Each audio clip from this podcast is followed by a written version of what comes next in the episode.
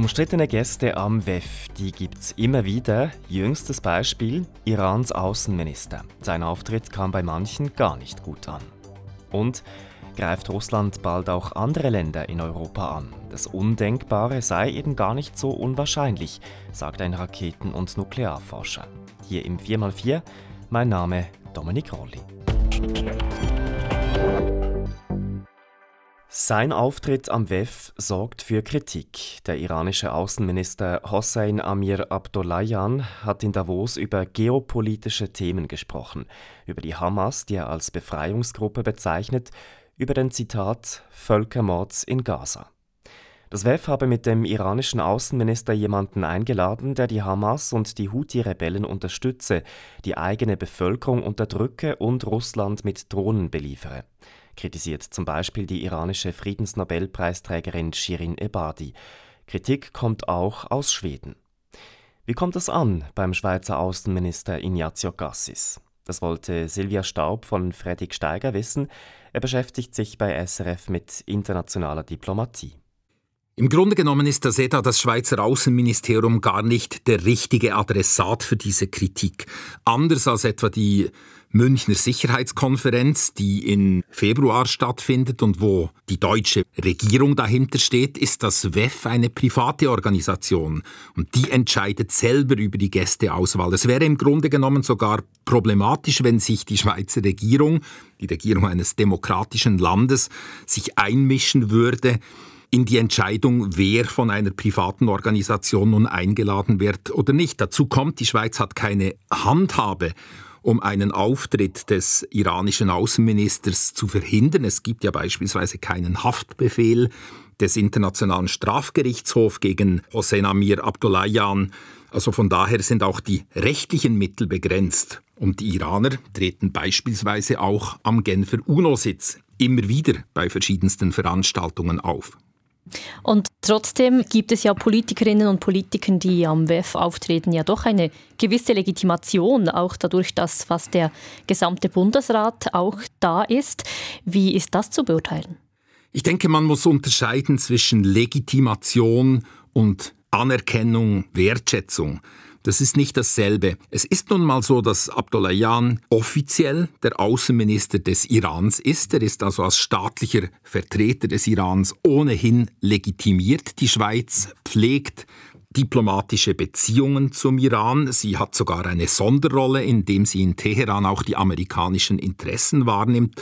Es gibt auch immer regelmäßige Begegnungen zwischen Bundesräten und iranischen Regierungsmitgliedern in der UNO-Generalversammlung jeweils im September gehört es fast schon zum Üblichen, dass der Schweizer Bundespräsident den iranischen Staatschef trifft.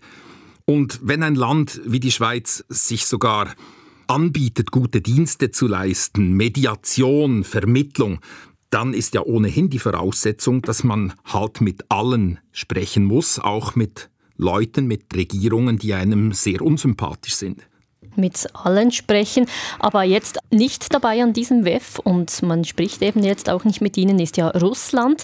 Und gegen Russland hat die Schweiz ja Sanktionen verhängt, gleich wie gegen Iran ja auch.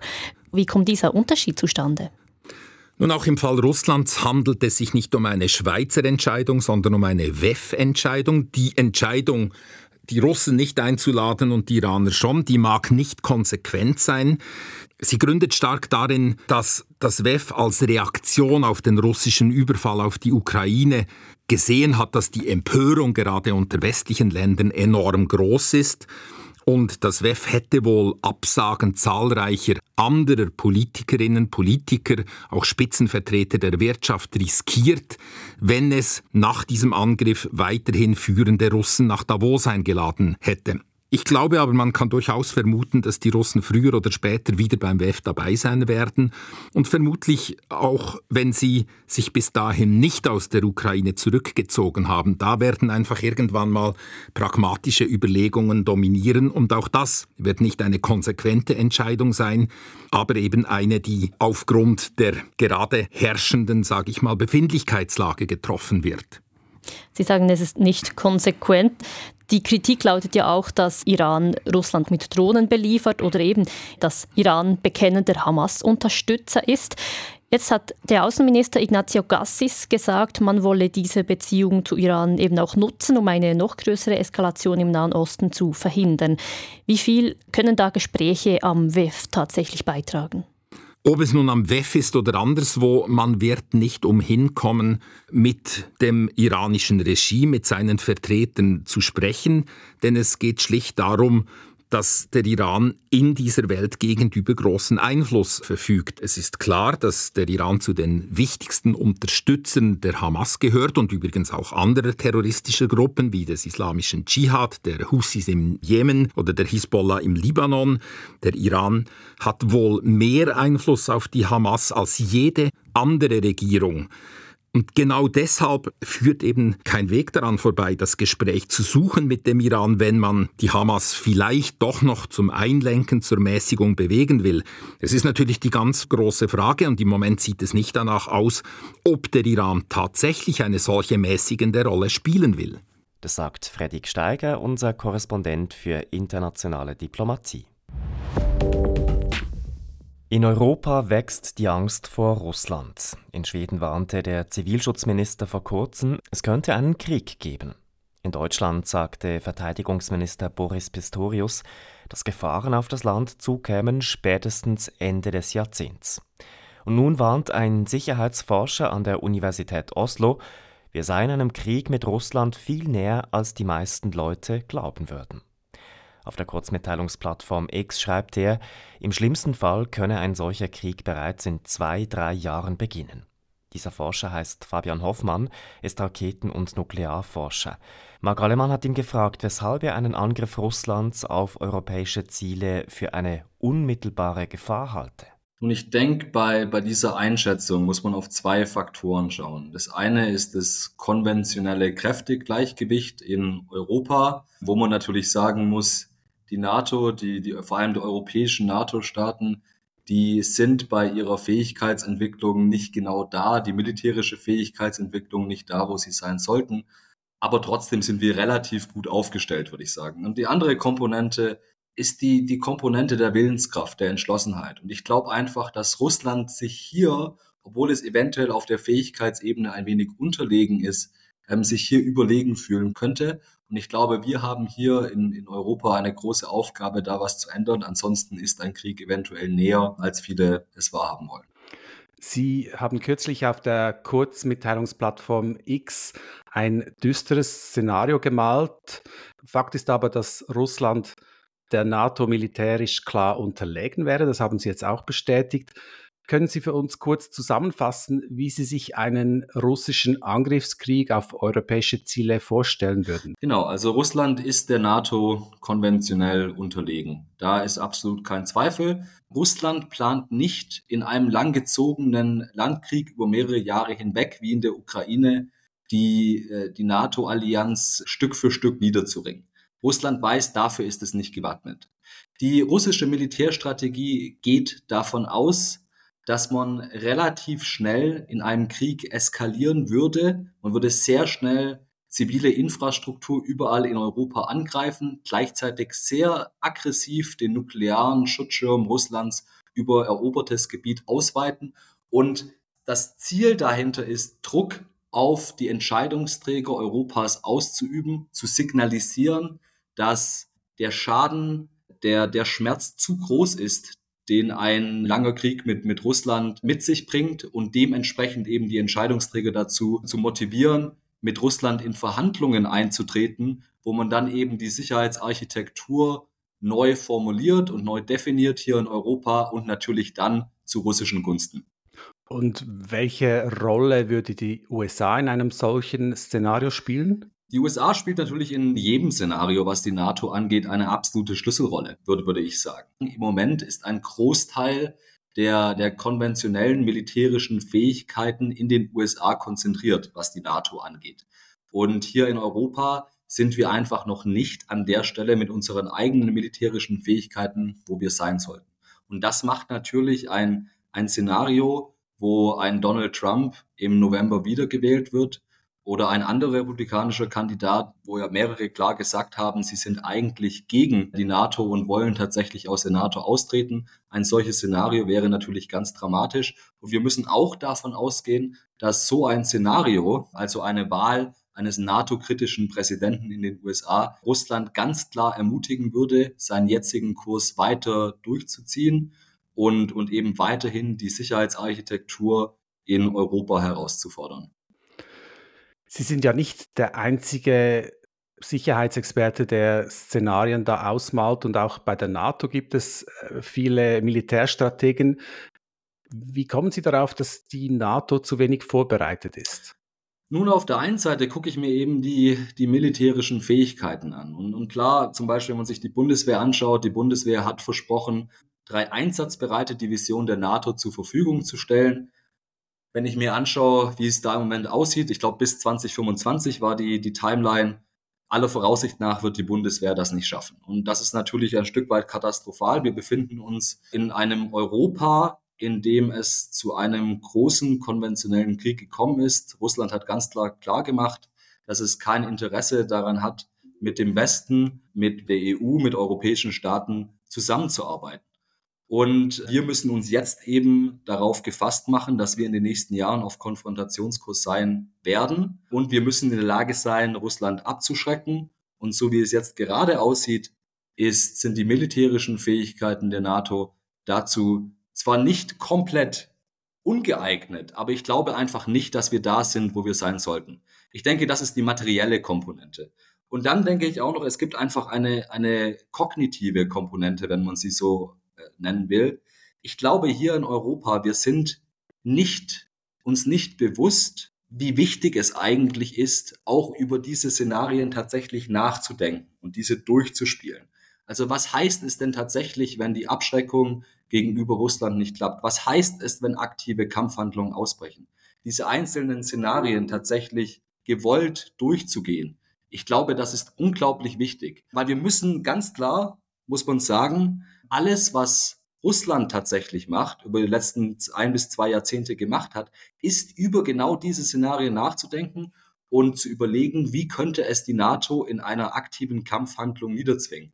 Und, und ich glaube, da sind wir einfach an dieser Stelle operationell, was unsere Planung angeht, ganz klar hinter Russland. Und ich glaube, das müssen wir ändern. Inwiefern spielt der Ukraine-Krieg in diesem Szenario eine Rolle? Also müß, müssen die NATO-Staaten die Ukraine stärker um, unterstützen, um auch ein Zeichen gegenüber Russland ja, zu setzen? Ja, natürlich. Ähm, also ich glaube, in erster Linie für uns äh, ganz klar in unserem Interesse ist es natürlich, dass umso länger die russischen Truppen gebunden werden in der Ukraine, umso länger Russland Verluste zugefügt werden in der Ukraine, umso mehr Zeit haben wir letztendlich für unsere eigene Wiederaufrüstung, die ja wirklich notwendig ist. Also ich glaube, an der Stelle gibt es einen großen Zusammenhang. Der andere große Zusammenhang, der gilt der Entschlossenheit, der Willenskraft, die ich vorher angesprochen habe am Anfang. Wir müssen ja wirklich uns in Europa bewusst machen, dass wir haben ein großes Interesse daran, dass die Ukraine ein freies Land bleibt. Weil wenn die Ukraine Russland unterliegt und Russland als Sieger davonläuft, ich glaube, da haben wir intern in der EU und NATO richtig große Probleme, weil die osteuropäischen Staaten werden dann in einer ganz brenzlichen Lage sich wiederfinden, wo sie einer existenziellen Bedrohung konkret ausgesetzt sind. Und ich glaube, da, da laufen wir die Gefahr, dass wir einen großen Pfeiler in die NATO-Allianz schlagen.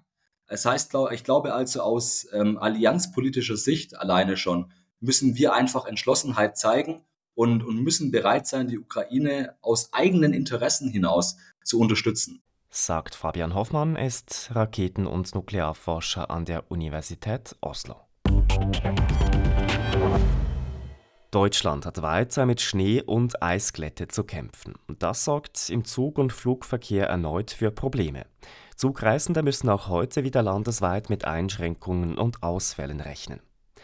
Kaum fällt Schnee, hat die Deutsche Bahn Probleme, hat man den Eindruck. Wolfgang Dietrich Mann ist Eisenbahner, stellvertretender Vorsitzender und Geschäftsführer des gemeinnützigen Vereins Gesellschaft für rationale Verkehrspolitik in Deutschland.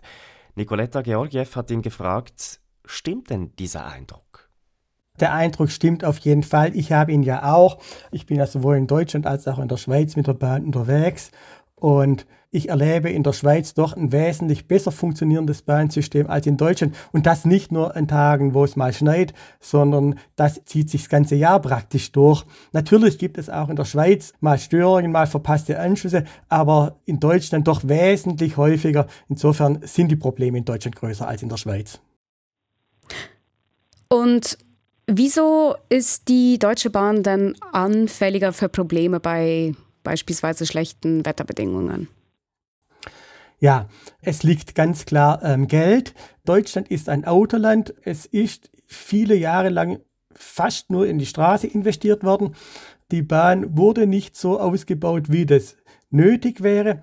Die Schweiz hat es jahrelang sehr vorbildlich getan und trägt davon eben die Früchte, dass sie ein sehr leistungsfähiges System hat. Und das System in Deutschland ist einfach nicht so leistungsfähig. Es hat nicht so viel Kapazitäten, nicht so viel Reserven.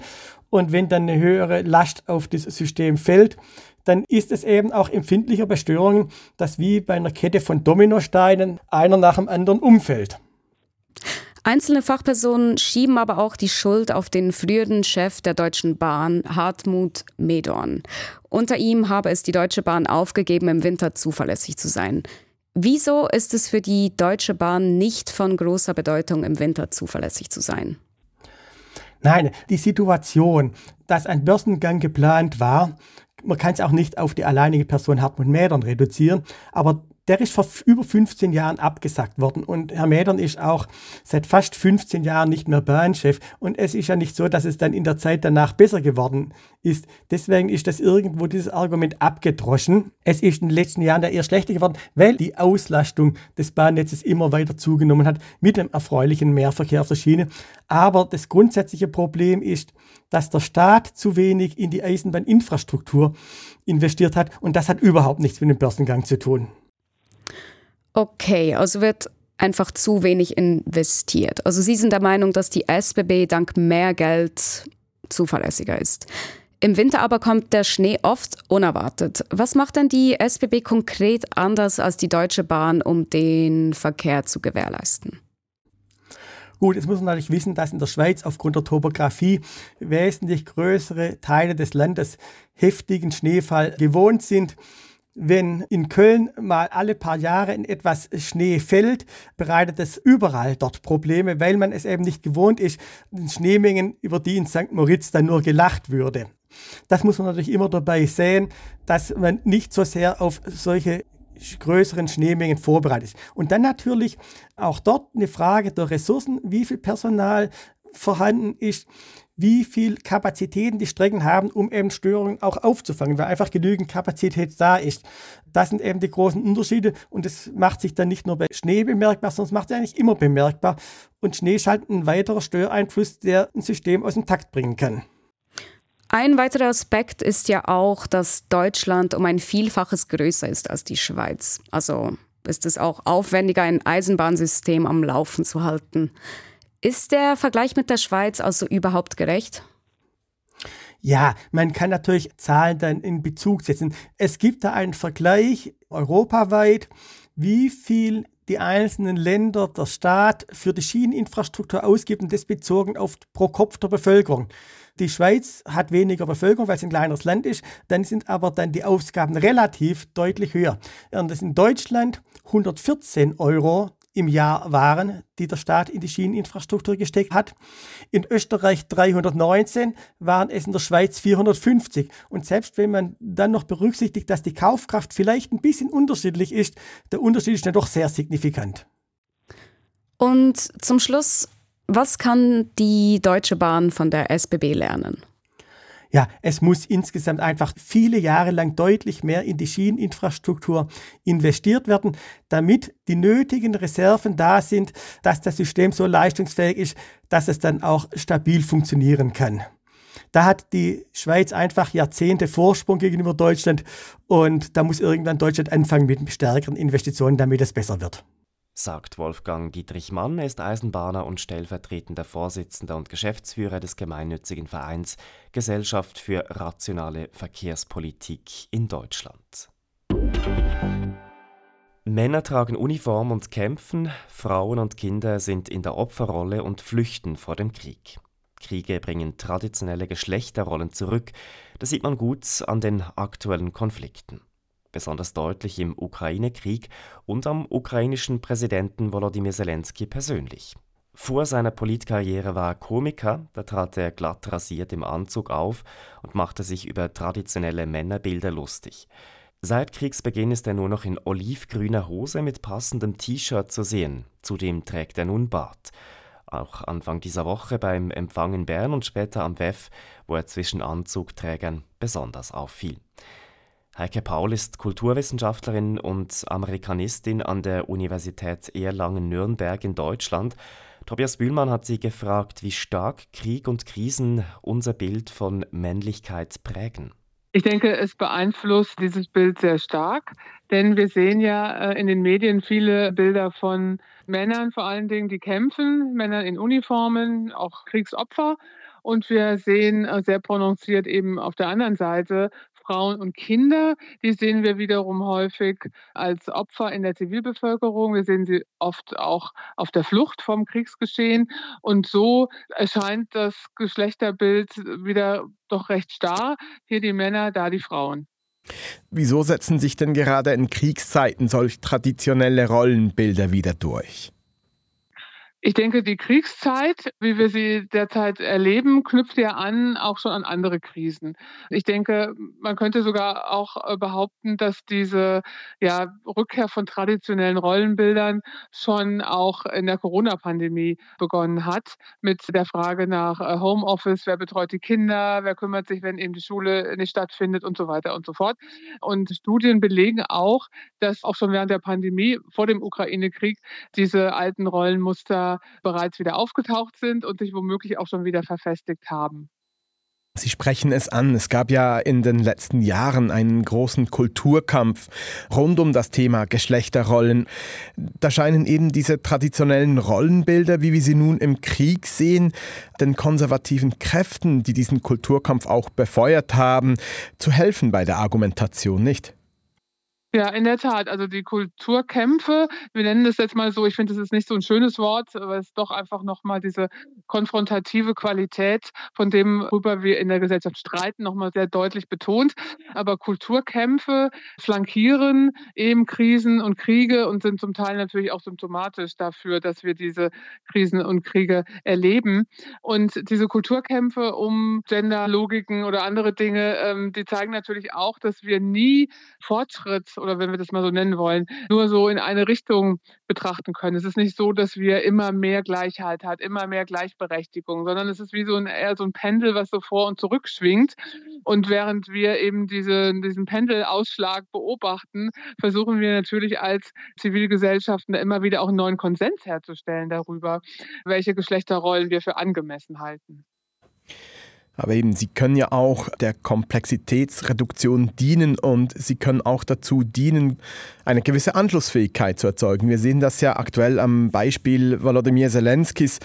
Der hat im Krieg sein Auftreten ziemlich grundlegend geändert. Früher war er, als er noch als Komiker unterwegs war, ja sehr jugendlich auf der Bühne trat auch immer mal wieder in Anzug auf, glatt rasiert und heute sieht man ihn nur noch in der immer gleichen militärisch anmutenden Uniform, die ihn sehr männlich aussehen lässt. Er trägt auch Bart. Was denken Sie, wie bewusst bedient er da ein sehr maskulines Rollenbild auch?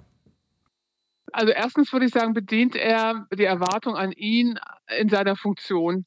Und dieser Erwartung will er gerecht werden, indem er sich eben zeigt als ein, ja, in, im Englischen würde man sagen, Wartime President, also ein Präsident in Kriegszeiten. Und das verbietet natürlich jegliche Art von Opulenz, jegliche Art von überformalen Attributen und stattdessen eben dieses Ich bin einer von euch. Ich habe trage natürlich keine Uniform, aber ne, meine olivfarbene Hose und mein schwarzer Pulli zeigen euch, ich stelle mich nicht über mein Volk oder über mein Militär. So, ich, ich suche da eher so den Schulterschluss. Das ist das, was er bedienen muss. Ob das jetzt so männlich ist, ist es vielleicht eher ein bisschen reduziert.